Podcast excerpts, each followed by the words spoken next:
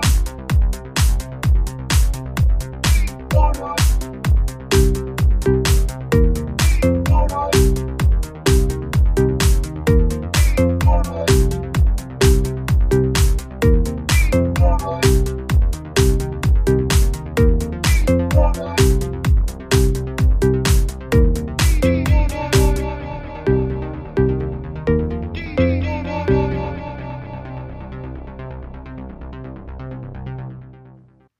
Willkommen bei Antenne Ballerian. Mein Name ist Dominik. Und ich bin Claudio. Wir reden heute über den Kosovo, der am 17. Februar 10-jährigen Geburtstag feiert. Die haben sich 2008 für unabhängig erklärt von Serbien. Es war vorhin eine Provinz von Serbien. Langjähriger Konflikt, der dort äh, vorläufig mal beendet worden ist. Obwohl er immer noch nicht beendet ist, weil Serbien das Land immer noch nicht anerkennt.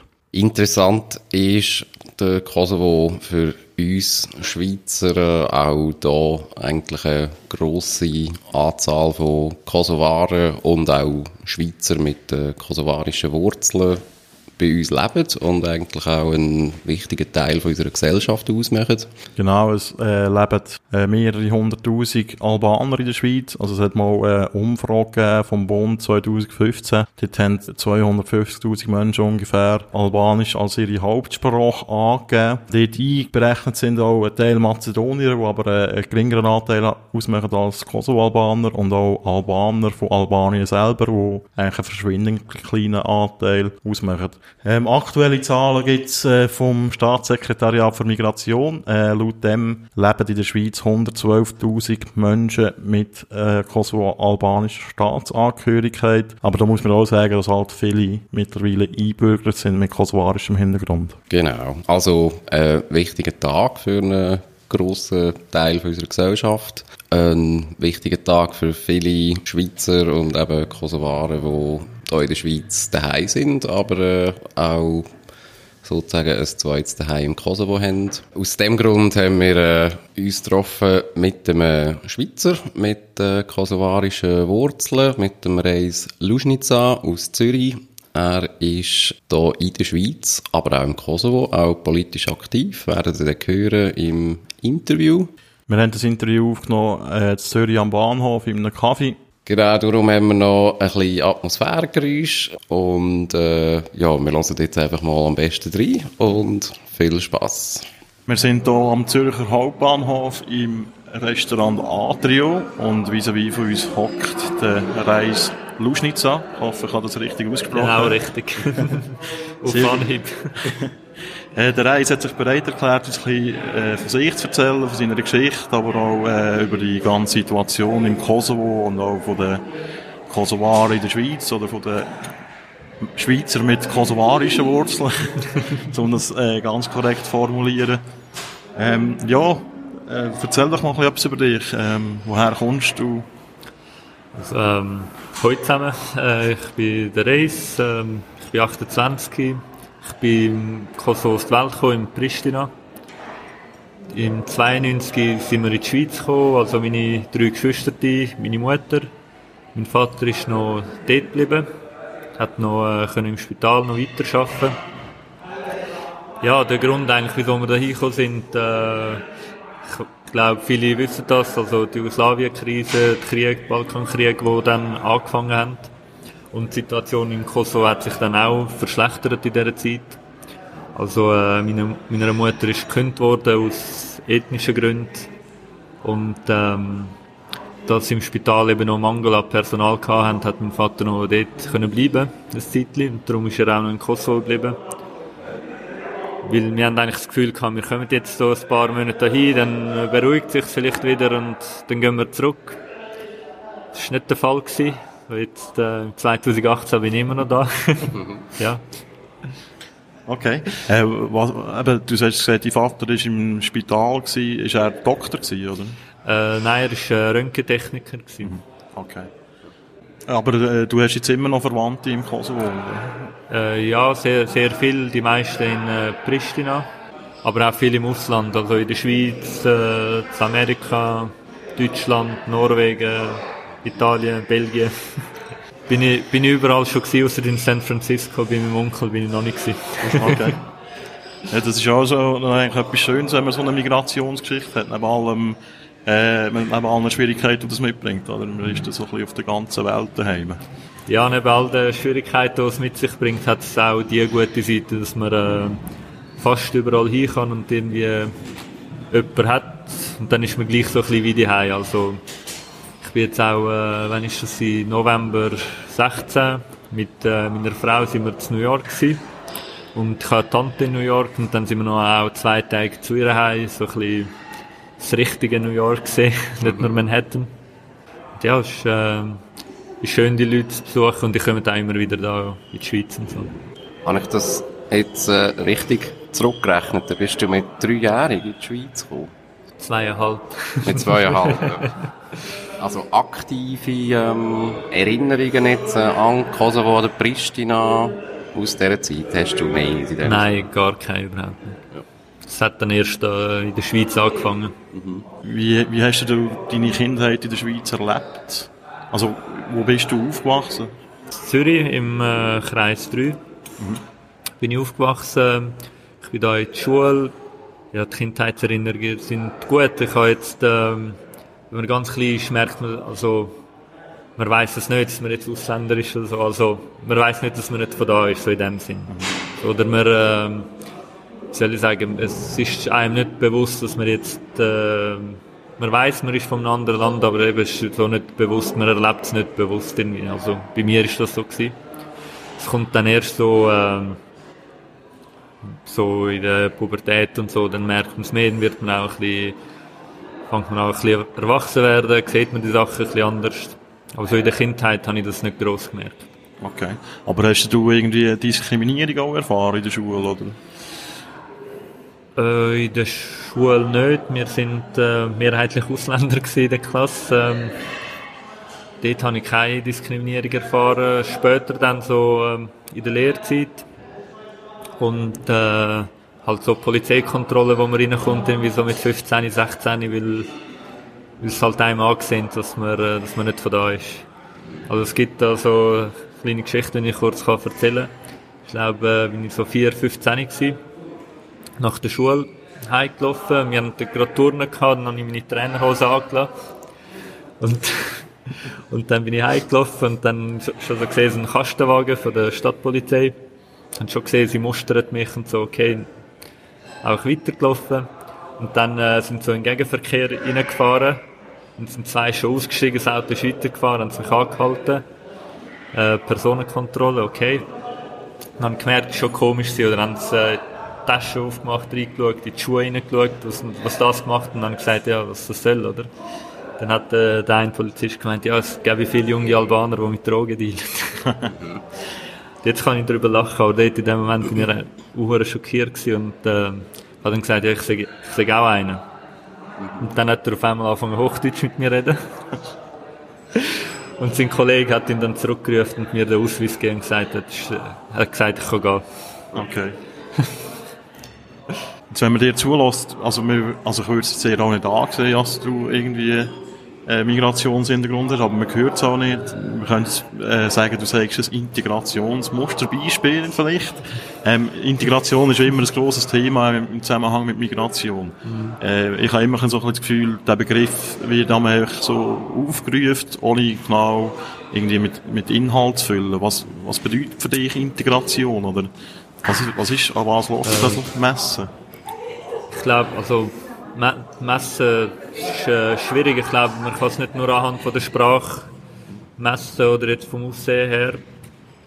Aber äh, damit die Integration eigentlich kann stattfinden, ich glaube, für das braucht es beide Seiten. Also man muss wie auch äh, akzeptiert werden, auch wenn man jetzt anders ist. Und wenn das mal passiert, dann äh, ist es für einen viel einfacher, äh, den Schritt auch zu gehen und äh, sich da auch wohl zu fühlen, die zu fühlen. Und ich glaube, wenn man sich dann da die fühlt und wohl fühlt, dann ist das ein großer Schritt äh, in die Richtung von der Integration. Du hast ja jetzt eben gesagt, ähm, dass zum Beispiel im, im Schulalltag eben das eigentlich nicht das Thema war, irgendwie so das, vielleicht das Gefühl von anders sein, wo dann eigentlich dann eher eben vielleicht im Teenie-Alter oder vielleicht auch wenn es um, eben wenn es um einen Job geht, um eine mhm. Lehrstelle geht, findet Oder kann da wie auch eine Art Desintegration stattfinden, dass man dann vielleicht eben in einem gewissen Alter plötzlich das Gefühl bekommt, ich bin da irgend, also ich gehöre da wie nicht dazu, obwohl man das eigentlich eben aus der Kindheit gar nicht kennt. Also man macht es dann auf, eigentlich wie hm. führt das normal, eine normale Kindheit und merkt dann das. Ja, ich, ich denke, dass das kann durchaus äh, vorkommen, wenn man wenn man äh, Diskriminierung ausgesetzt ist. Glaube ich, dass das äh, ein großer Faktor ist, dass äh, man sich eben nicht mehr wohlfühlt, auch nicht akzeptiert, nur weil man, äh, weil man aus einem anderen Land kommt. Und ich glaube durchaus, dass das, äh, das kann passieren ja. Dass man sich wie distanziert äh, vom, vom Land, von der Kultur, aber trotzdem jetzt da ist, weil man vielleicht keine, keine andere Alternative sieht oder weil man halt gleich einen guten Beruf hat da und das Leben schon aufgebaut hat da. Du engagierst dich jetzt auch politisch, ähm, das heisst, du hast dich mal einbürgern oder vielleicht deine ganze Familie. Kannst du vielleicht da noch etwas dazu sagen, wie das abgelaufen ist? Mm, ja, es ist, ähm, bin ich 16 gewesen, habe ich einen Brief bekommen vom damaligen Stadtpräsidenten von Zürich, vom, also nicht persönlich, aber so quasi von ihm unterzeichnet, vom äh, Ledergerber. Mhm. Und dort ist dann drin gestanden, ja, dass ich, äh, dass es möglich ist, dass ich, den, also ich könnte den Schweizer Pass beantragen, weil ich sage, da aufgewachsen, da in der Schule, jetzt sage ich 16 und ja, dann habe ich mich mal interessiert dafür und habe das dann gemacht und das ist auch eine erleichterte Einbürgerung gewesen, also ist alles sehr schnell gegangen, nicht mit grossen Kosten verbunden und ich glaube, das ist für mich auch ein grosser Schritt in die äh, richtige Integration gewesen. Mhm. Dort habe ich also das Gefühl bekommen, okay, du bist, äh, du bist da in dieser Stadt, aber man, man akzeptiert dich. Man will, dass du ein Teil von der Stadt bist, dass du ein Mitspracherecht hast. Mhm. Und ja, das hat mich auch ähm, teilweise prägt. Also ich habe das eine schöne Geste gefunden. Ähm, da muss man jetzt vielleicht auch sagen, dass das in Zürich wahrscheinlich anders ist als an anderen Orten. Also wir sind beide vom Land ja. ursprünglich, oder? Und das ist ja dort immer ein riesen Thema, auch mit den Abstimmungen und so, wo da wirklich mm, über Menschen ja. abgestimmt wird. Also so, etwas hast du da nicht erlebt, also du im Gegenteil. Ja, ich wundere mich dann nämlich so bei Abstimmungen, weil wenn ich mit den Leuten rede, ist das ganz anders als äh, das Abstimmungsresultat. Und vor allem im Kreis 3 ist das äh, noch ein bisschen extremer. Also ist ein sehr offener Kreis. Äh, gut zu vergleichen mit dem Kreis 4, 5. Also, ihr seht bei der Abstimmung, dass einem tendenziell anders abgestimmt wird als äh, im Rest von der Schweiz. Mhm. Und ja, es ist äh, oft überraschend, wenn man so die Re Resultate sieht. Dann denkt man so, so eben so Massenwanderungsinitiativen zum Beispiel, denkt man, ist, es, ist jetzt wirklich jeder Zweite so? Und wenn man dann schaut, so, okay, im Kreis 3 oder allgemein in der Stadt Zürich, ist vielleicht nur noch jeder Vierte. Das macht es so ein bisschen einfacher, so mit dem umgehen. aber ich kenne auch Fälle, also meine Frau ist von, ursprünglich aus, also aus Mazedonien, aber sie ist im Wohlen äh, auf die Welt gekommen und aufgewachsen und äh, sie hat es schwieriger gehabt, den Schweizer Pass überzukommen. Sie hat es dann auch äh, überkommen, aber ähm, es war äh, durchaus äh, mit mehr Hindernissen als bei mir. Eben, dein politische Engagement haben wir äh, schon angesprochen. Du kandidierst jetzt für die SP, für den Zürcher Gemeinderat. Der wird am 4. März neu gewählt. Mhm. Äh, wie ist es zu dem gekommen? Also, dass ich kandidiere oder dass ich überhaupt in der SP... Alles zusammen? Alles zusammen. Teilweise bin ich durch, äh, durch das prägt, eben so ein bisschen die Diskriminierung also ich wollte jetzt nicht da sagen, das war äh, extrem gewesen, oder es hat einfach Fälle gegeben und äh, es bleibt so ein bisschen einem im Gedächtnis. Das andere war äh, bei der Firma, wo ich die Lehre gemacht habe, das war äh, die Winterthur. Gewesen, äh, in einer Druckerei, in einer grossen. Die ist dann aufgekauft worden von der Tamedia. Und äh, dann, äh, irgendwann haben so die Massenentlassungen angefangen. Und äh, dann bin ich auch betroffen davon und das hat mich irgendwo durch hat mich das dann auch geprägt. Also ich habe dann einfach gemerkt, okay, wenn du jetzt nicht in einen Staat hast, wo gut aufgebaut ist, wo, wo dich auffängt, in so einer Situation bist du eigentlich verloren. Und das ist äh, so ein bisschen etwas, was mich geprägt hat. Und ähm, ich erzähle dann auch immer so ein bisschen ein Geschichtchen von einem, wir haben so ein Interview müssen machen in der Berufsschule mit einem Politiker in Zweiergrüppli und der Kollege von mir hat gefunden, hey, es wäre doch lustig, äh, ich weiß nicht, darf ich den Namen vom Politiker Sicher, ja. hat gefunden, es wäre doch lustig, mit dem Mauro Tueno ein Interview zu machen. Da muss man vielleicht äh, für Hörer, die nicht aus Ja. Zürich kommen, erklären, dass das äh, ein sehr polarisierender SVP-Politiker ist, oder? Jetzt national. Genau, jetzt ist er mittlerweile Nationalrat, aber es ist langjähriger Zürcher. Also eigentlich ein Stadtpolitiker von Genau. Zürich. Und dann habe ich zuerst gefunden, ja, ich weiß nicht. Und dann habe ich, habe ich gesagt, okay, machen wir. Und dann sind wir eigentlich äh, nett empfangen worden und alles, sehr freundlich gewesen. Und, äh, aber dann hat der Seitenhieb am Schluss gleich nicht können sein lassen. Hat dann äh, so gesagt, ja, sie startet jetzt eine neue Kampagne in der Stadt. Oder allgemein, sie startet eine neue Kampagne. Und äh, die heißt äh, Jugendkriminalität hat einen Namen. Ausländer. Äh, woher kommt der Herr Tuino ursprünglich? Genau. Ich glaube nicht aus Zürich. Ja, glaube auch nicht. Ja. Und eben, das ist auch der Grund gewesen, wieso du in die SP gegangen bist. Also, das ist mehr so ein kleiner, auch, äh, gewerkschaftlicher Grund gewesen, oder so Arbeitnehmerrecht und weniger auch, äh, klassisch migrationspolitischer Grund, oder? Ja, das, was mich persönlich eben dann so geprägt hat, ist sicher das, ähm, das mit dem Arbeitnehmerrecht gewesen. Aber auch natürlich ähm, aus dem Migrationshintergrund. Das ist schon etwas, wo immer so mitdrehst und das ist, also die zwei Sachen haben mich sicher am meisten geprägt und sind Grund dafür gewesen, dass ich ähm, politisch, also mich politisch in der Schweiz engagiert habe und immer noch mache. Und bei mir die ist eh immer über Politik geredet worden, halt mehr über Politik im Kosovo. Aber dann hat man gleich so ein bisschen das äh, Bewusstsein, dass man halt immer über die politischen Sachen nachdenkt, sich engagiert, aktiv beteiligt. Und hat jetzt, äh, hat auch den, jetzt den Hintergrund, du bist ja eigentlich ein Kind vom Kreis 3, kann man sagen. Ja. Hat das auch, äh, hat das auch einen Einfluss? Also, oder hat, kommt man dort eine äh, Politisierung auch mit über, oder äh, eher nicht? Ja, als Kind jetzt vielleicht nicht, aber äh, später sicher schon. Und äh, wenn man wenn man jetzt außerhalb von Zürich schafft und man ist in, in der Stadt groß geworden, dann merkt man schon so die Unterschiede, äh, wie die Leute einen sehen und behandeln. Man merkt das schon, auch wenn es jetzt unterschwellig ist. Man, man merkt das, ja. Das prägt einem auch.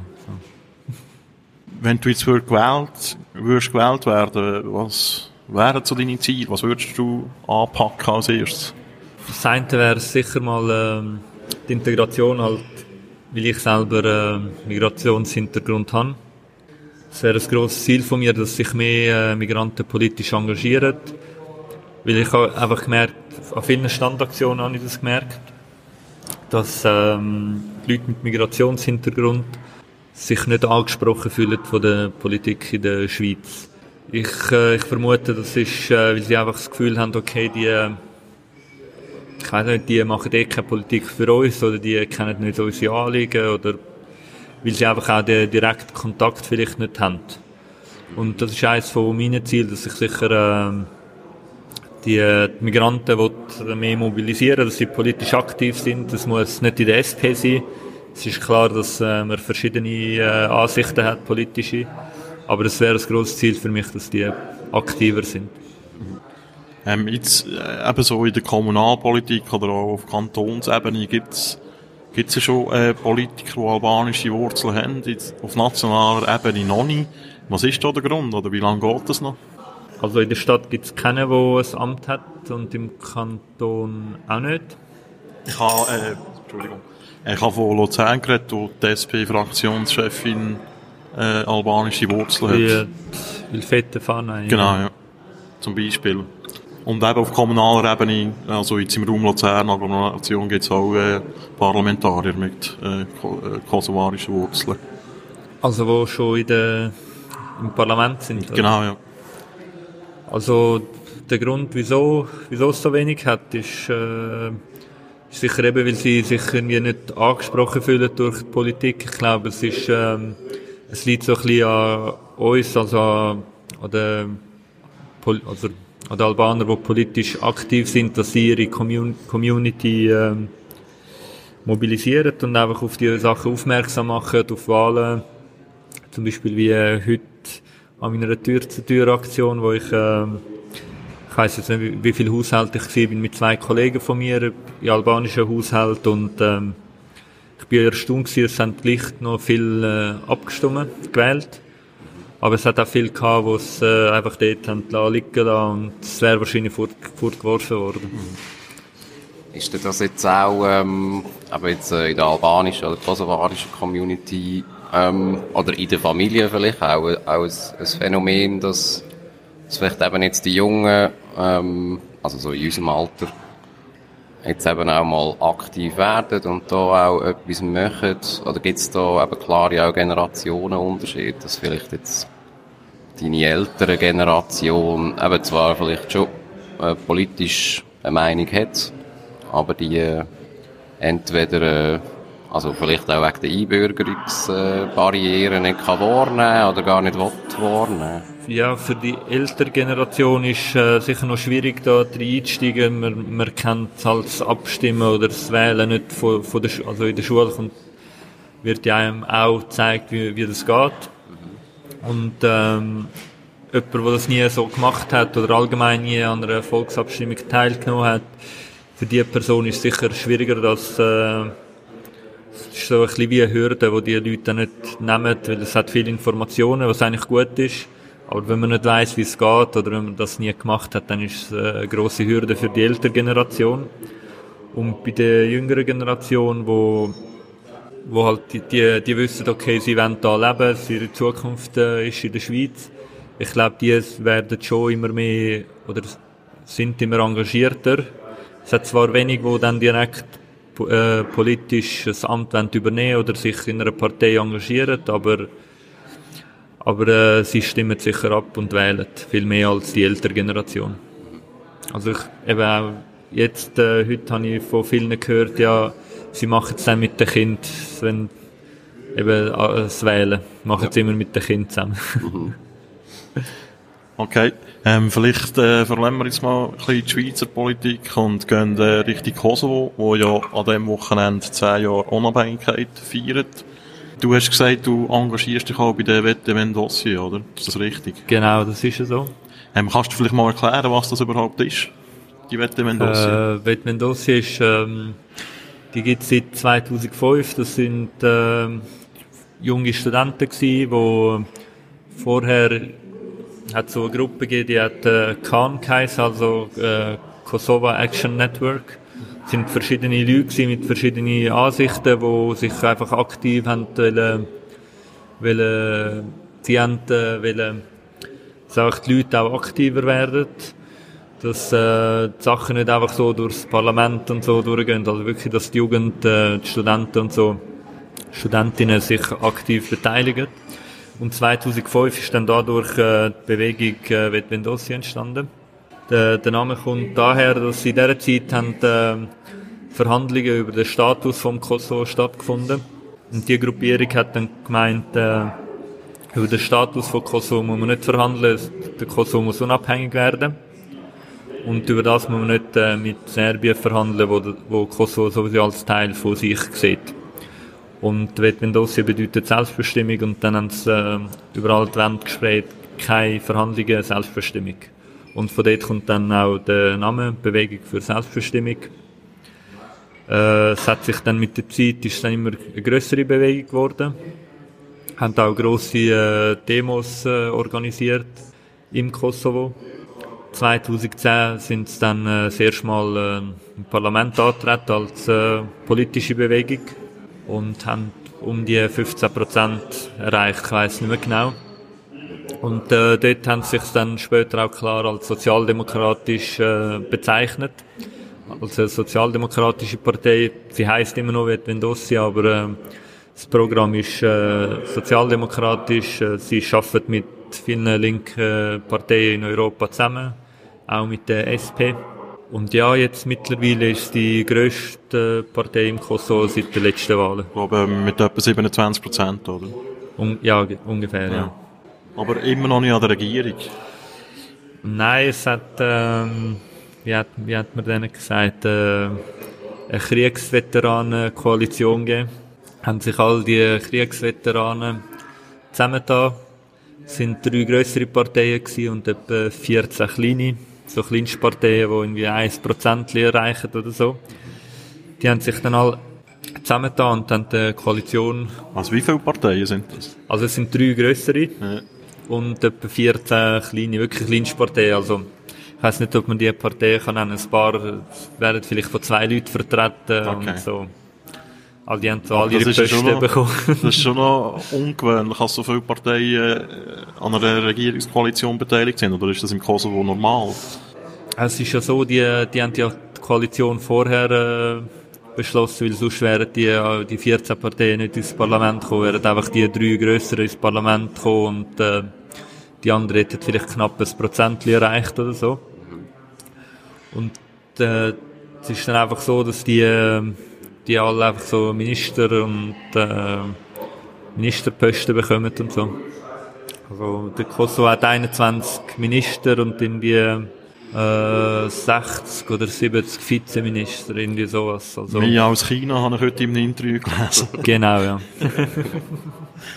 Das ist aber so ein bisschen äh, Vetterli, also Klientelpolitik äh, eigentlich. Die haben einfach ihre Leute, äh, die so quasi ihre Löhne bekommen, ihre Posten haben für ihre Arbeit, die sie geleistet haben für ihre Parteien. Wie ist denn eigentlich die Entwicklung von Vendossi auch zu einer Partei? Du hast ja gesagt, das ist am Anfang eigentlich nicht, äh, also, das ist nicht als Partei in Erscheinung mhm. getreten. Mhm. Eben eigentlich mal auch als Unabhängigkeit oder eben Selbstbestimmungsbewegung.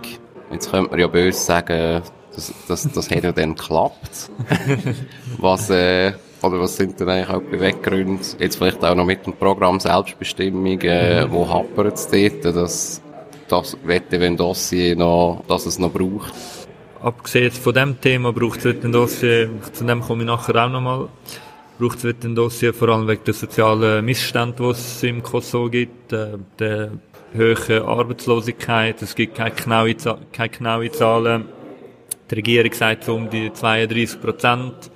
Man munkelt, sagen 50 bis 60 Prozent Arbeitslose. Ähm, der Grund ist ja, dass dort äh, viele rausgerechnet werden, zum Beispiel Ehefrauen und genau. andere Gruppen, oder? Wäre gar nicht genau. dieser Statistik. Genau, ja.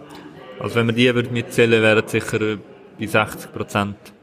Und dann gibt es auch grosse Unterschiede. Also die Pristina schafft vielleicht, mehr, als weniger Arbeitslose. In anderen Städten, vor allem in Dörfern, hat es sehr viele Arbeitslose.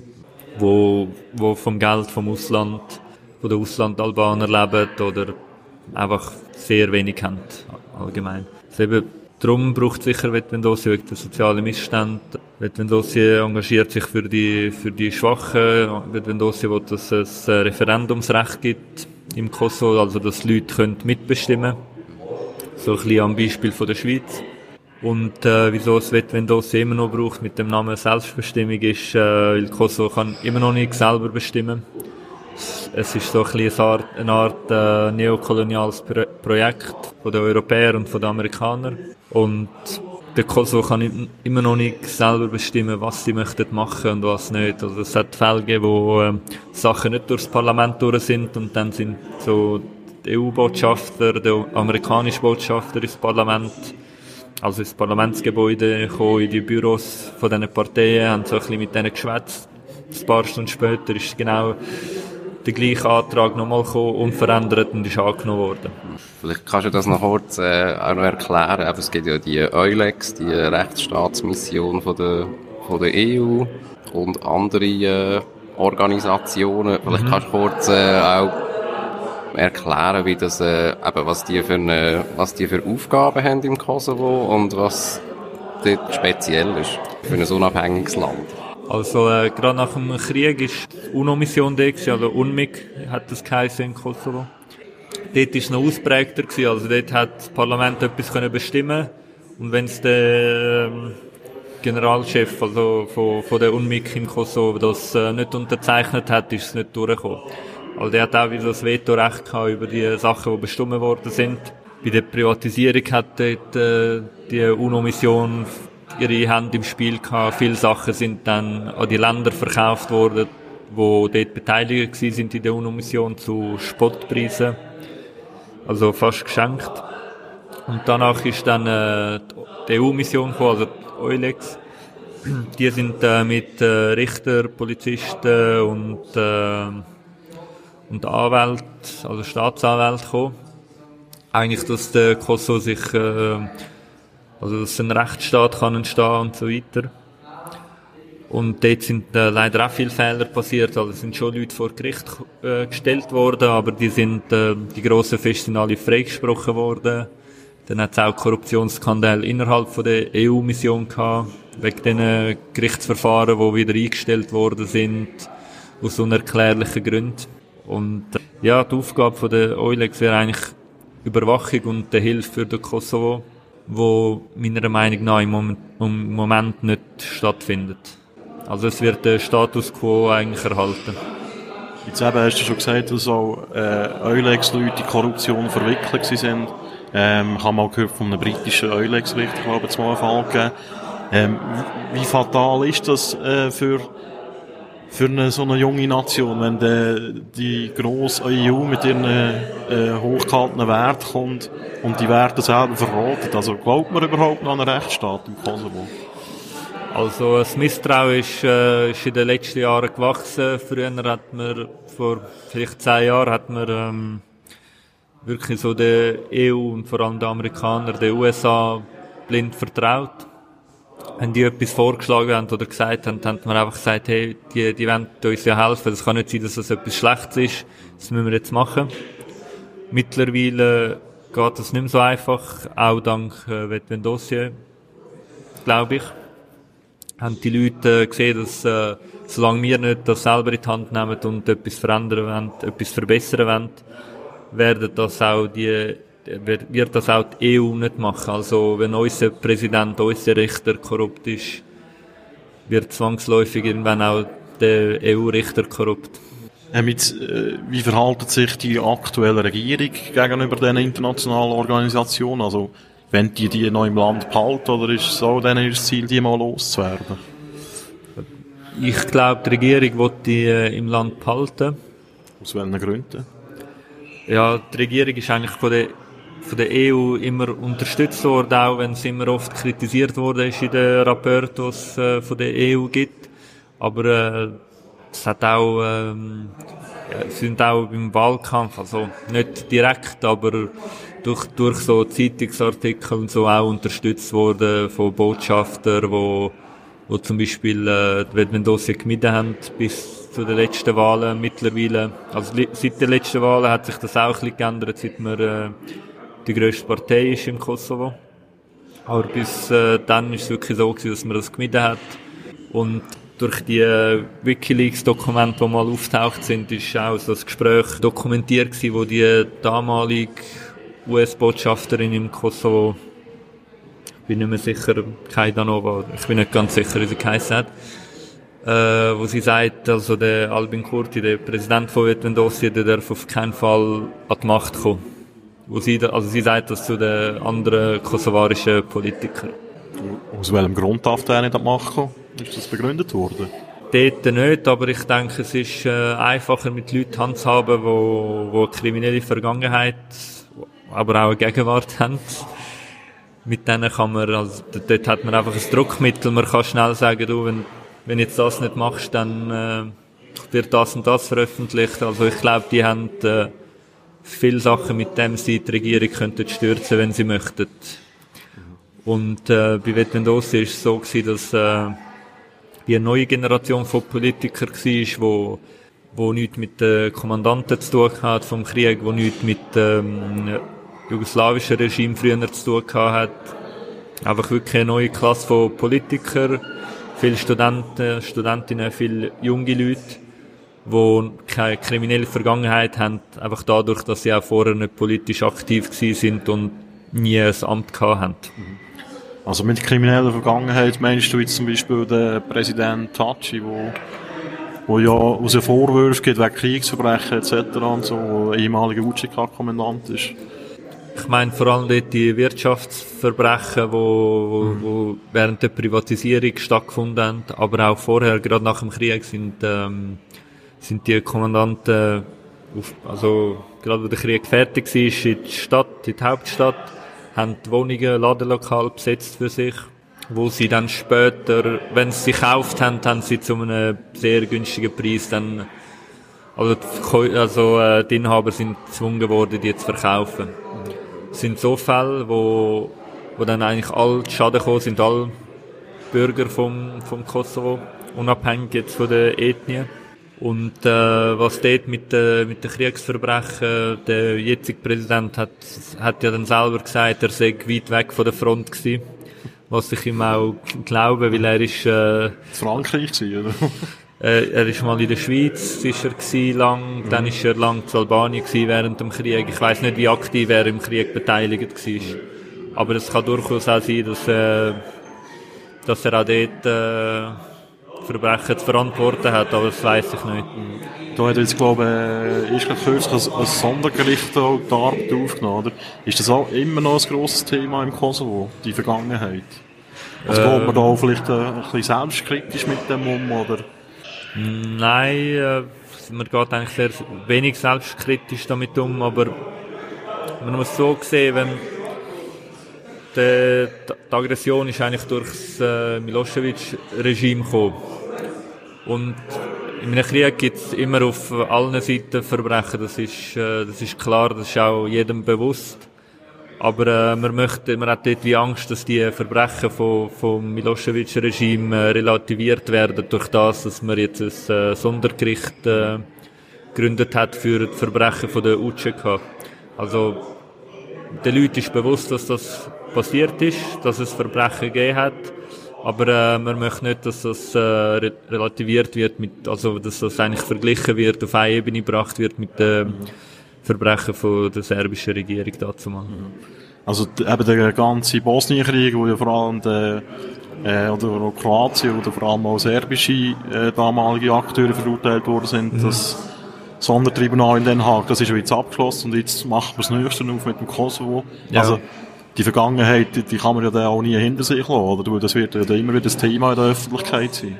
Ja, das wird, äh, das ist jetzt, vor allem jetzt ist es ein grosses Thema, weil man hat ja das Sondergericht hat man, äh, also man hat im Parlament äh, abgestimmt darüber, es ist jetzt in der Verfassung vom Kosovo drin. Äh, wenn das ist äh, dazu mal dagegen gewesen, dass es ein Sondergericht gibt äh, für die Verbrechen von der UCK. Man wollte, dass, äh, dass eigentlich unsere, also die, äh, die Gerichte im Kosovo die Fälle aufarbeitet. Aber das kann nicht passieren, solange die Leute, die die Verbrechen begangen haben, in der Regierung sind. Und das ist auch ein großer Vorwurf an, an der internationalen Gemeinschaft, dass sie eigentlich die Politiker immer noch unterstützen. Jetzt gibt es zwar ein Sondergericht, aber die Politiker werden immer noch unterstützt. Und ich glaube jetzt nicht, dass äh, der Präsident Sachi das dazu mal unterstützt hat, wenn er keine Garantie gehabt hat, dass er nicht betroffen ist davon. Jetzt hier in Europa oder in europäischen Medien hört man ja auch immer den, eben den Vorwurf, dass man, äh, oder dass die Eulex den Rechtsstaat ein bisschen zugunsten einfach von einer Stabilität äh, verkaufen oder verraten, wie man auch immer das nennen will. Ja. Gibt es da vielleicht auch im Kosovo oder in der Gesellschaft auch noch weitere ähm, Vorwürfe eben an die Eulex? Also, jetzt fällt mir gerade nichts hinein. Also bei der UNO-Mission hat es äh, viel Kritik gegeben. Also vor allem wegen dem Verhalten von, der, von ihnen im Straßenverkehr. Also keine Regeln beachten. Okay. also, ja.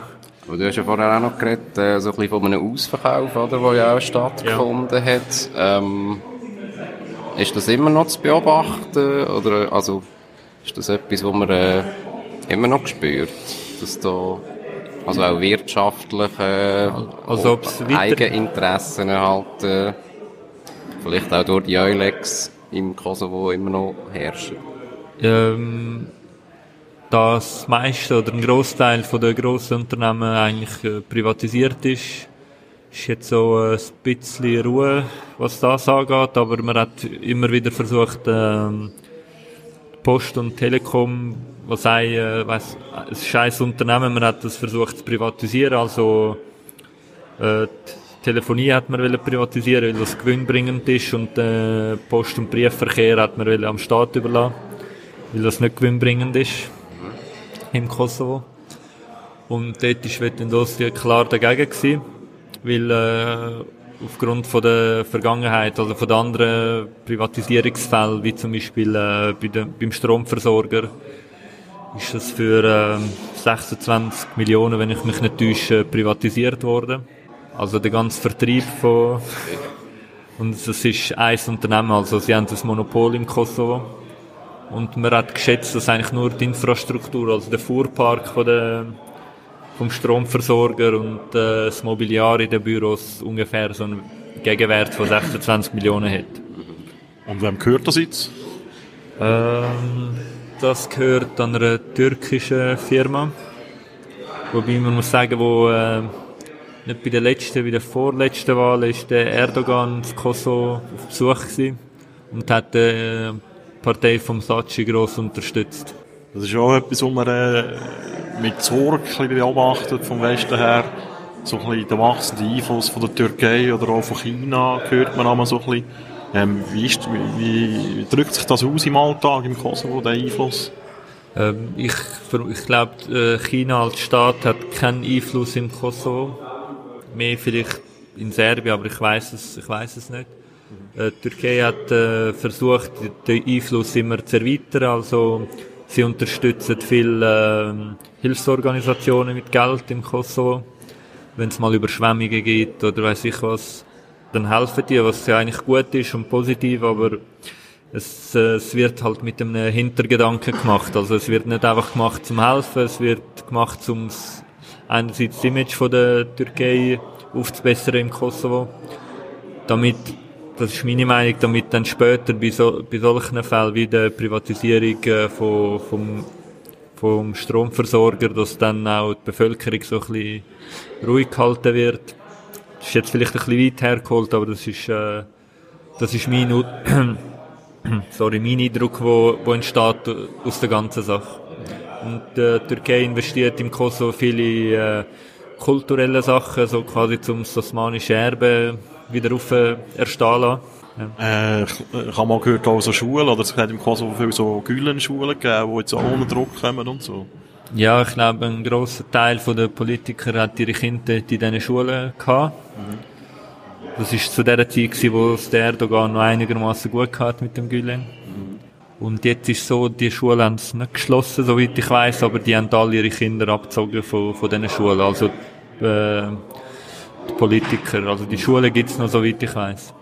Beim Westbalkan ist immer so die europäische Perspektive ein grosses Thema. Gerade kürzlich hat die EU ja einen neuen Bericht herausgegeben mit der Perspektive von diesen Ländern, äh, wo jetzt so Serbien und Montenegro, glaube ich, Perspektive bis 2025 mhm. haben. Im Kosovo wird, ist, glaube ich, keine Zahl genannt worden, oder? ja. ähm, ist das immer noch das Ziel vom Kosovo überhaupt, der EU-Beitritt? Äh, ja, also in der Bevölkerung, aber auch in der Politik ist das, äh, hat es grosse Bestrebungen, dass, äh, dass man ein EU-Mitglied wird. Was ich äh, grundsätzlich auch befürworte. Aber ich glaube, Gefahr besteht, solange äh, die Wirtschaft vom Kosovo nicht aufgebaut ist, wenn dann der Beitritt kommt, dass es äh, fatal wäre für die Wirtschaft, für, äh, für die Pro Produktionswirtschaft im Kosovo wo einfach alle Leute würden gehen, oder wie? Einerseits das, aber auch andererseits, dass man dann ähm, sich würde verschulden, einfach alles importieren würde aus dem Ausland, weil man ja selber dann keine Produktion hat. Also das sehe ich als Gefahr für Kosovo. Also ich bin, ich bin dafür, dass der Kosovo der EU betritt, aber äh, man müsste so ein bisschen Gas geben, damit äh, die Wirtschaft mal auf Vordermann gebracht wird. Mit der Aussicht ähm, dass jetzt Serbien ein EU-Mitglied wird. Also sieht man denn da überhaupt äh, Möglichkeiten, also dass, das, äh, dass sich das überhaupt beruhigt? Oder äh, wie siehst du das vielleicht? Birgt das eher noch mehr Zündstoff oder könnte das auch also so eine Art die Westintegration zu einer Beruhigung äh, vielleicht auch bei? Aus, aus der Erfahrung aus, aus äh, von den anderen EU-Ländern würde ich sagen, dass äh, Serbien dann wie eine Machtposition wird haben als EU-Mitglied und so werden Druck ausüben auf, äh, auf den Kosovo, dass sie äh, vielleicht äh, Abkommen unterzeichnet, äh, Grenzabkommen, die schädlich wären für, für den Kosovo. Also so Probleme hat ja auch Kroatien, Slowenien gehabt. Die sind, glaube ich, immer noch ungelöst. Und ähm, ich, ich weiß es nicht, ob das äh, wird beitragen zur, zur Versöhnung. Ich glaube, der, der EU-Beitritt müsste wie gleichzeitig kommen. Für beide Länder. Aber Serbien kann ja in die EU nicht beitreten, bevor sie Kosovo nicht anerkennen, oder? Das ist eigentlich ausgeschlossen. Sie, man sagt, sie müssen Kosovo aus ihrer Verfassung streichen. Und Serbien sagt, man sagt jetzt, dass sie das wahrscheinlich werden machen, aber sie sagen selber, das heißt nicht, dass wir den Kosovo als Staat anerkennen. Okay. Ähm, jetzt, jetzt sagen wir auch immer, dass die EU-Perspektive mega wichtig sei für die Stabilität in der Region, oder? Weil man irgendwie das Gefühl hat, wenn es die nicht gäbe, dann würde man wieder anfangen über Grenzen streiten und Krieg anfangen. Ähm, ist das wirklich so? Also, ist das so das Einzige, wo die Region im Frieden behaltet, die EU-Perspektive? Ich glaube, die EU hat dazu beigetragen, dass es allgemein in Europa keinen Krieg mehr gibt. Wenn man so äh, die Jahre vor, vor, vor der EU anschaut, hat es immer wieder Krieg gegeben innerhalb von Europa zwischen den, zwischen den Ländern. Und eigentlich seit, äh, seit der EU, seit der wirtschaftlichen Zusammenarbeit, äh, hat sich hat das eigentlich aufgehört. Also es hat nun, wenn es in Europa Krieg gegeben hat, seit dieser Zeit ist das auf dem Balkan gewesen. Und nicht mehr innerhalb von der EU. Von dem her glaube ich, dass äh, die EU an sich einen grossen Beitrag zum Frieden kann leisten Ist das auch ein Thema, ähm, wo vielleicht auf dem Balkan kann das auch die Bevölkerung auch eine Art nerven, dass man äh, vielleicht aus einer europäischen Perspektive manchmal auch ein bisschen das Paternalistische hat, ähm, so eine Art wie eben ohne uns geht's nicht. Dass man so ein bisschen eine Art wie auf den, auf den chaotischen Balkan muss aufpassen und die integrieren. Ähm, in die, eben in die Wirtschaftsunion, weil sonst ging's nicht, oder ist das auch etwas, ich, jetzt gerade ich Kosovo glaub, So im Kosovo sieht man das anders, also, man sieht die EU an sich eigentlich positiv jetzt, äh, unabhängig, also, nicht die EU-Mission im Kosovo, aber die EU als Ganzes sieht man positiv. Und ähm, man nimmt eigentlich die EU oder die EU-Perspektive wohlwollend auf und ähm, ich glaube nicht, dass das die Leute nicht nervt. Nein. Wie realistisch ist ein EU-Beitritt in den nächsten 20 Jahren von Kosovo? Also, wenn es so weiterläuft wie in den letzten 20 Jahren, ist es unrealistisch. Aber wenn äh, wenn es einen Regierungswechsel gibt, wenn es wenn sich äh, wenn wirklich eine junge Generation an die Macht kommt, glaube ich, oder habe ich die Hoffnung, dass es schnell kann, kann wechseln. Natürlich ist es jetzt äh, illusorisch zu denken, dass man auf einem, äh, auf einem Standard kommt wie die anderen europäischen Länder, aber ich glaube, was so Rechtsstaatlichkeit und Stabilität und äh, wirtschaftlicher Aufschwung wird sicher äh, können stattfinden, wenn die Klientel wird, also Klientelpolitik beendet wird. Mhm. Ähm, also das ist so das Ziel von der Wett, wenn Dossier, wenn Dossier irgendwann äh, an die Regierung zu kommen, oder?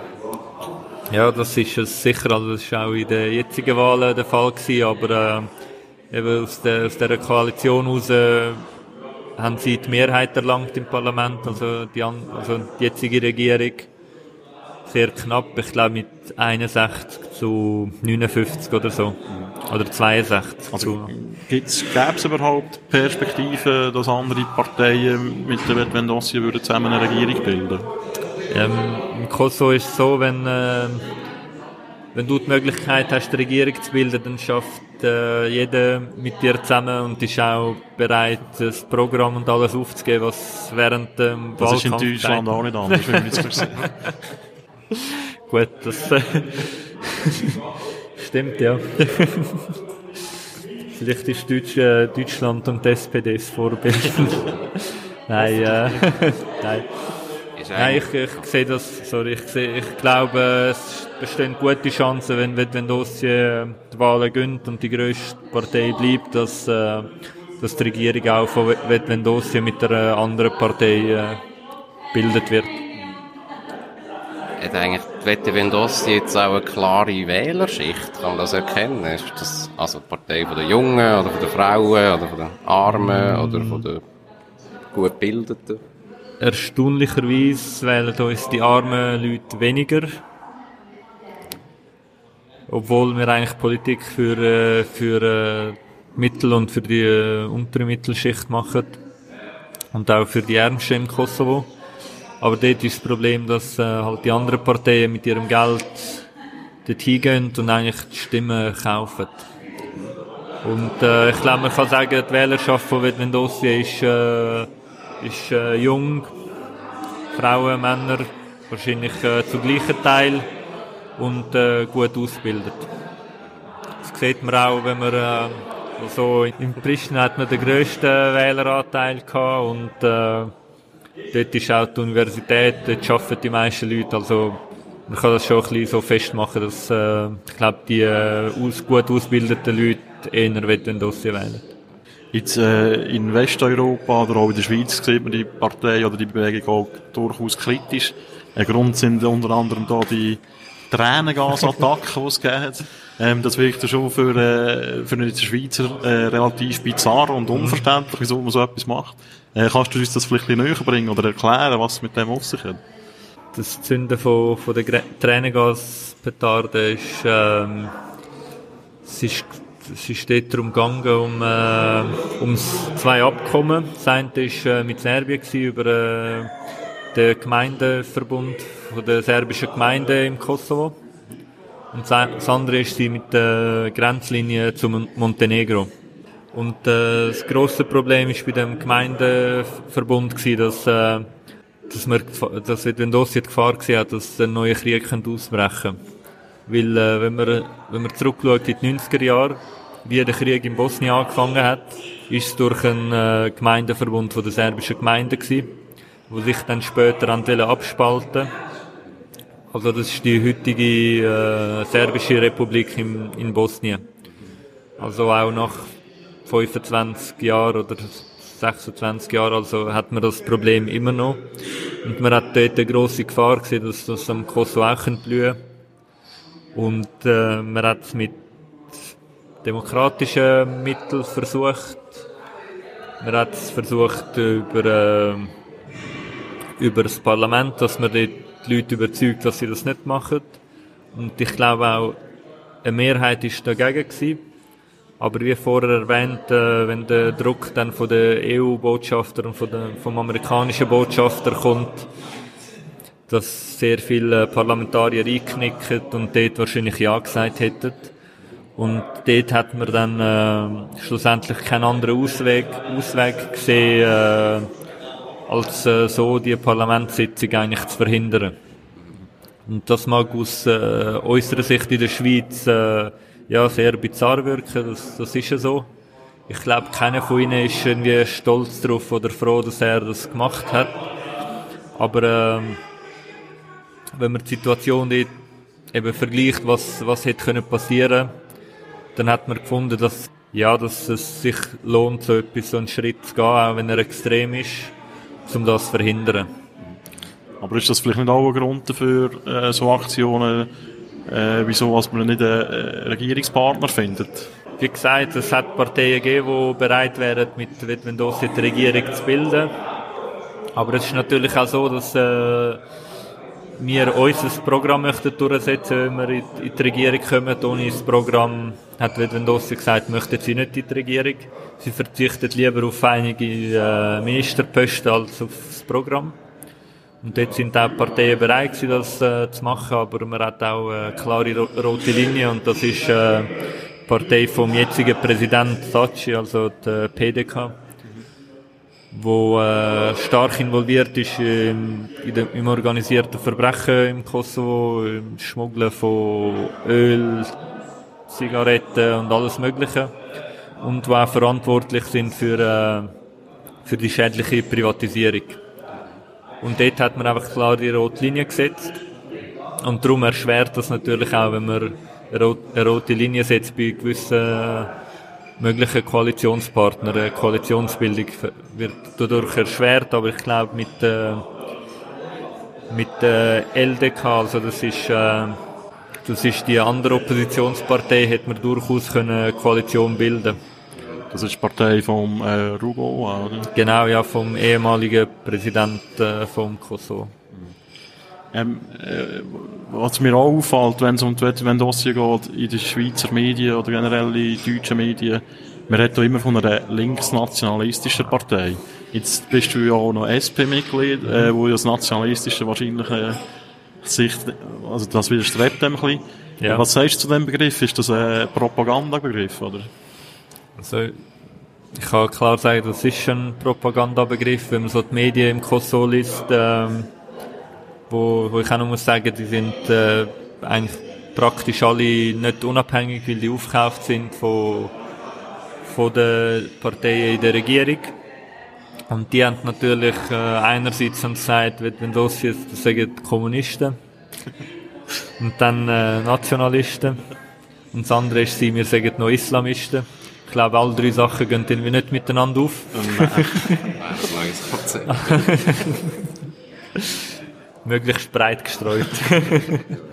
Nein, das, äh, das, mit den Islamisten war, weil, äh, wie Mendoza gesagt hat, ähm, sie sagen dafür, dass, äh, dass Frauen äh, können selber darüber entscheiden ob sie jetzt ein Kopftuch mö- möchten tragen oder nicht. Im Kosovo ist es jetzt so, obwohl es mehrheitlich islamisches Land ist, dass äh, das Kopftuch tragen in der öffentlich, also wenn man in der Gemeinschaft oder für die Regierung, dass das verboten ist und auch in der Schule ist es verboten. Also die Schülerinnen dürfen das nicht äh, tragen. Und die Vetvendosi hat klar gesagt, das ist äh, ihr Recht, äh, sie müssen das selber entscheiden, ob sie das möchten oder nicht. Und jetzt ist dann der Vorwurf vom, ja, was eigentlich banal ist. Aber das ist jetzt auch nicht ein breites Phänomen, oder? Im Kosovo, dass jetzt Frauen mit Kopftüchern rumlaufen.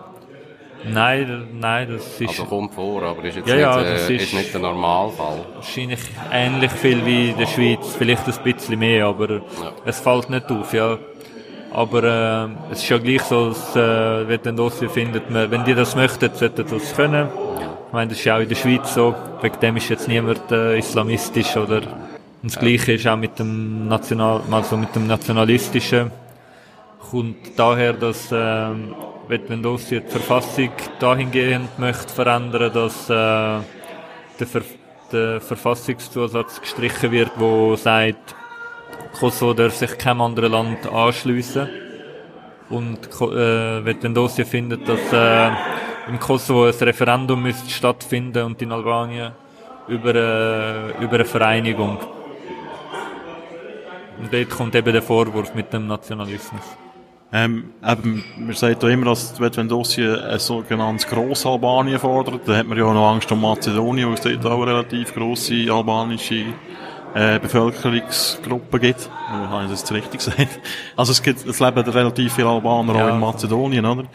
Ähm, also das Grossalbanien ist ja so ein Schreckgespenst, oder? Weil man sagt, ja, man tut die Grenze wieder neu verschieben. Ähm, kannst du die Angst verstehen? Oder die Vorbehalt? Ähm, ich glaube, wenn man sich mit dem äh, auseinandersetzt, so mit dem Programm von Vettendosi und was Vettendosi fordert, ist die Angst unbegründet. Man sagt klar, es sollte äh, die Möglichkeit bestehen für ein Referendum, was jetzt nicht gegeben ist durch die Verfassung. Erstens eben, weil es sagt, Kosovo darf sich keinem anderen Land in keinem anderen Land vereinen und das andere, weil das Referendumsrecht nicht existiert laut äh, kosovarischer Verfassung. Und was dann die Bevölkerung macht, das ist, äh, das ist der Mehrheit überlassen. Ich glaube, dass die Mehrheit dafür ist. Und das Gleiche wird in Albanien stattfinden. Ich glaube, es ist äh, demokratisch legitimiert, wenn, wenn das wird stattfinden. Es wird keine Grenzverschiebungen geben. Es wird eine Grenze aufgelöst werden. Das ist die zwischen Kosovo und Albanien. Und äh, dort sehe ich eigentlich keine Gefahr von, von, von Grossalbanien oder von neuen Kriegen auf dem Balkan. Ich glaube, so die, die Angst von der EU durch ist, dass, äh, dass Kosovo als Verhandlungspartner und Albanien als Verhandlungspartner, als zwei äh, einzelne Länder, einfacher zu handeln sind. Und ähm, wenn sich das wird vereinen, wird sich auch die Machtpolitik wahrscheinlich innerhalb vom Balkan verändern. Also wir müssen nicht mehr mit Serbien sich einigen und wird das dann am Kosovo so vermitteln, jetzt müssen wir das so und so machen, sondern müssen mit zwei gleichwertigen Partnern verhandeln. Aber dann ist schon auch ähm, als Anliegen das Offizielle von Bete Vendossi ist eigentlich dann eigentlich ein Zusammenschluss mit Albanien oder primär einfach einmal das demokratische Grundprinzip von einem Referendum, äh, also, dass man das halt einfach mal abstimmen kann? Also das, äh, das eine ist sicher eben, dass überhaupt das Referendum möglich ist, auch für andere Sachen bei der Privatisierung hat man das immer wieder gefordert, dass das Volk, äh, die Mehrheit darüber kann entscheiden, ob sie das möchten oder nicht. Und äh, natürlich wird das Referendumsrecht dann auch äh, weiterhin bestehen und ja, dann wird es äh, zu einem Referendum kommen über die Vereinigung. Hast du persönlich dort auch schon eine Meinung? Also, falls es jetzt das Referendum wird geben? Ähm, ja, also ich, ich bin klar, ich bin klar für eine Vereinigung von diesen zwei Ländern. Aus, äh, hauptsächlich sind es wirtschaftliche Gründe, wo, wo vorteilhafter wären. Man hat einen größeren Markt. Sicher ist das auch in der EU gegeben. Aber ich glaube, so ein äh, Zusammenschluss bindet äh, die zwei Länder auch näher aneinander. Die, die zwei Länder sind, äh, wann ist das, 1912 äh, geteilt worden. Und äh, seitdem hat eigentlich immer Bestrebungen stattgefunden, das zu vereinen. Also man hat die gleiche Sprache, die gleiche Kultur. Ich sehe eigentlich keinen Grund, wieso es nicht vereint sein Ist das nicht auch ein kleiner Widerspruch, denn, wenn man jetzt, äh, also wenn Dossier, wo Selbstbestimmung heisst, ähm, jetzt der Zusammenschluss mit Albanien würde dann heißen, wir man geht dann eigentlich ja auf im Staat Albanien oder hat man da andere Vorstellungen? Hat man da mm. irgendeine äh, Autonomie? Ähm, Nein, man sagt also man, man, ja, die beiden Länder vereinen sich. Die Gemeinden werden wahrscheinlich die Autonomie, die sie jetzt haben, weiterhin können beibehalten. Es braucht dann sicher Anpassungen mit der Gliederung und alles, was in Albanien wahrscheinlich nicht genau gleich ist wie im Kosovo. Aber ähm, ich glaube nicht, dass, äh, dass irgendwie eine Selbstbestimmung durch das gehindert wird, vor allem wenn ein Referendumsrecht in weiterhin besteht, auch im Vereinigten, mhm. in einer Vereinigung von beiden Ländern. Vielleicht noch, um äh, auf das Jubiläum jetzt auch noch zu sprechen kommen. Die Unabhängigkeit vor zehn Jahren, was, äh, ja, was, was hat das für eine Bedeutung jetzt für dich? Die Unabhängigkeit vor zehn Jahren ist äh, sicher ein äh, grosses Fest gewesen, auch bei uns. Äh, auch wenn es natürlich äh, nicht so war, wie, wie man sich das gewünscht hätte. Also eine vollständige Unabhängigkeit, das ist trotzdem ein Teilerfolg gewesen. Und äh, praktisch alle Leute, die ich, oder alle Leute, die ich kenne, haben sich gefreut über das. Es ist sicher mal ein erster Schritt gewesen für einen weiteren, weiteren Fortschritt von, von Kosovo. Ähm, die Hoffnungen sind ja auch sehr gross gewesen, auch unter Schweizer Kosovaren in der Zeit. Ich mag mich noch erinnern, dass es jetzt endlich aufwärts geht, auch wirtschaftlich. Jetzt eben, über die Arbeitslosigkeit haben wir schon geredet. Die Jugendarbeitslosigkeit ist ja noch viel höher, die ist ja offiziell schon über 50 Prozent, also genau, wird sie ja. in Wahrheit noch viel, viel höher sein. Ähm, ist man da auch enttäuscht, was da in den letzten zehn Jahren passiert ist, oder ist man da ein bisschen desillusioniert? Am Anfang ist man, also, sind alle sehr enthusiastisch gewesen, wo die Unabhängigkeit ausgesprochen wurde ist und äh, nach zehn Jahren hat sich das geleitet, also es ist, äh, man sieht es ganz anders, es hat eigentlich äh, so im Alltag der Leute nichts verändert. Sie können weiterhin nicht äh, in Europa oder sonst auf der Welt umreisen, sie haben weiterhin nicht äh, mehr, mehr Geld im Portemonnaie und im Alltag der Leute hat, hat sich nichts verändert seit, seit diesen zehn Jahren. Ich war vor äh, eineinhalb Jahren mal in Pristina und habe mich auch mal mit einem Studenten unterhalten, der eigentlich nur ein Ziel hat, auswandern. Ähm, wie gefährlich ist das auch für das Land, wenn man in der Jugend oder gerade in Studenten keine Perspektive geben? Das kann ja irgendwann schon im schlimmsten Fall revolutionäre Bewegungen auslösen. Also im schlimmsten Fall, im extremsten Fall wahrscheinlich. Mhm. Ich glaube, also, ich glaube, das war vor zwei oder drei Jahren, gewesen, wo äh, ca. 100'000 äh, Leute aus dem Kosovo aus, also geflüchtet sind von dort aus wirtschaftlichen Gründen. Das macht äh, knapp 5% aus von der, von der Bevölkerung, also ist ein sehr grosser Teil, der ausgewandert ist, weil sie eben keine Perspektive mehr gesehen haben im Kosovo. Ich glaube, mittlerweile ist ein grosser Teil oder hat ein grosser Teil von ihnen zurück müssen, weil es äh, durch äh, die restlichen Flüchtlinge, die es gegeben hat von der Syrien, vom Syrienkrieg, hat man natürlich äh, keine Flüchtlinge aus dem Kosovo noch können aufnehmen Und äh, ich glaube, so eine Gefahr, wie du gesagt hast, von revolutionären Bewegungen oder von, von so einem gewaltsamen Umsturz, ich glaube, die, die besteht nicht, weil, oder ich sehe das im Moment nicht, weil die Leute, äh, wo, wo man äh, innerhalb von Jugoslawien hat man immer so klar so wie das Feindbild gehabt, ist, äh, das Regime, das jugoslawische Regime, das einem unterdrückt. Und jetzt, äh, seitdem man unabhängig ist, sieht man sich auch wie selber verantwortlich und so ein bisschen, dass man auch selber schuld ist, dass es so ist. Und man hat wie kein klares äh, Feindbild mehr. Also, es kommt nicht irgendwie zu einer Konzentration von, von diesen Leuten, die jetzt alle ein, ein gleiches Ziel oder einen gleichen Willen haben. Ähm, ein Thema ist ja auch immer die serbische Minderheit äh, im Kosovo. Wie ist das Zusammenleben so? Also, wie würdest du das einschätzen? Äh, da ich nicht dort lebe, erlebe ich das äh, nicht, aber man hört, man hört, dass es äh, teilweise besser wird in der Stadt.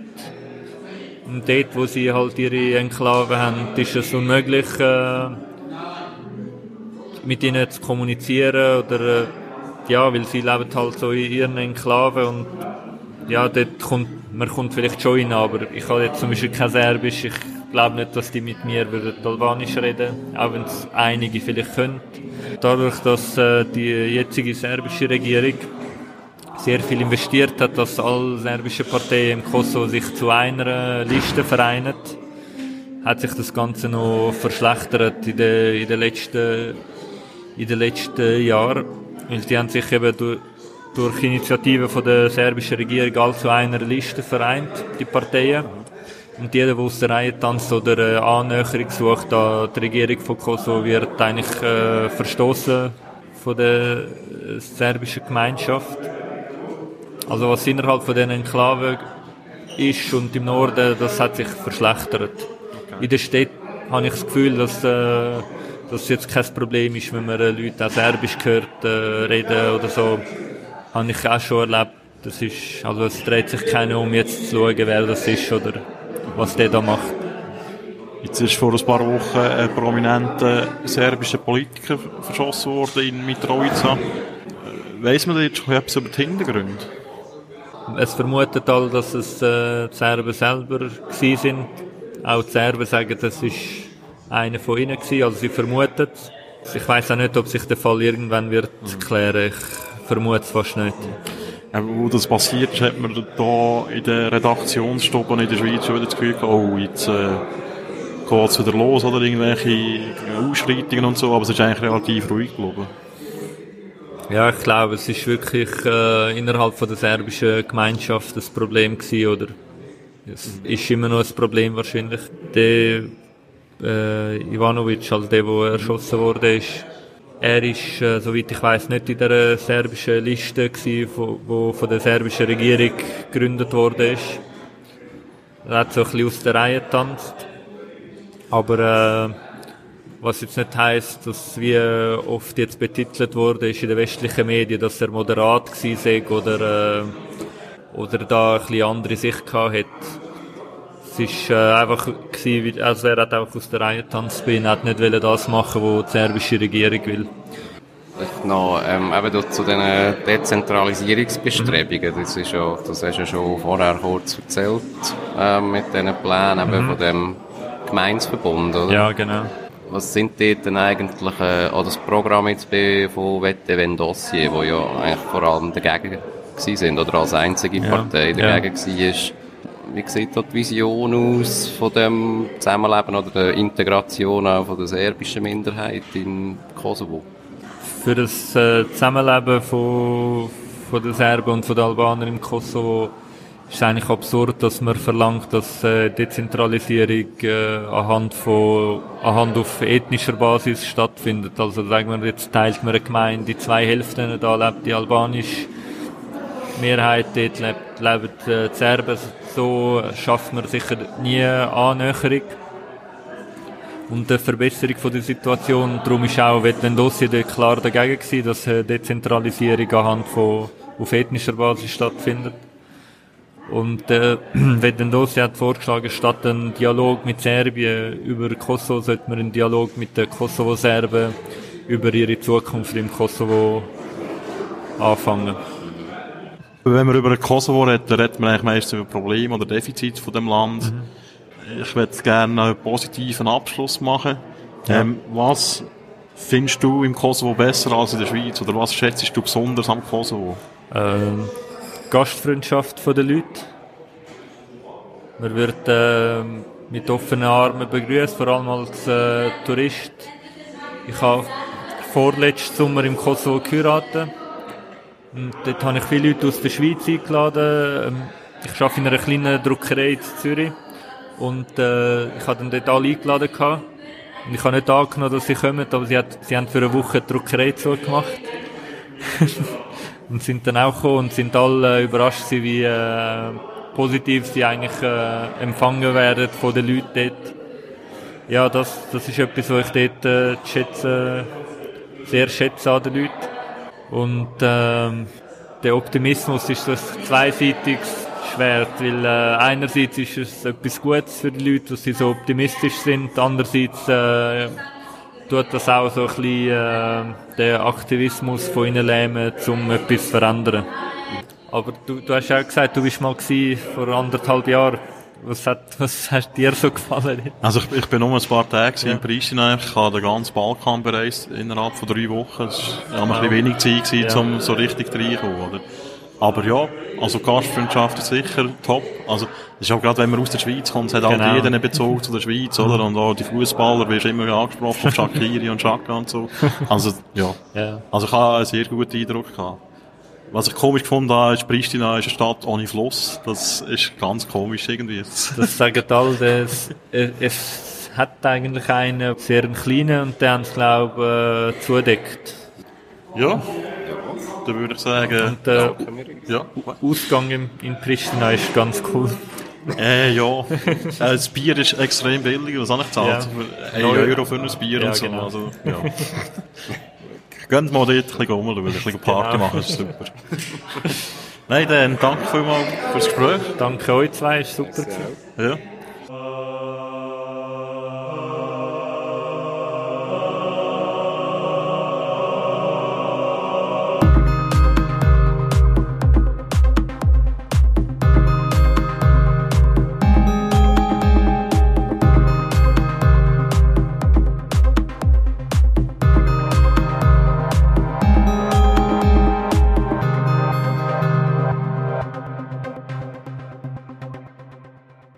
Das war ein Interview mit dem Reis Luschnitzer aus Zürich.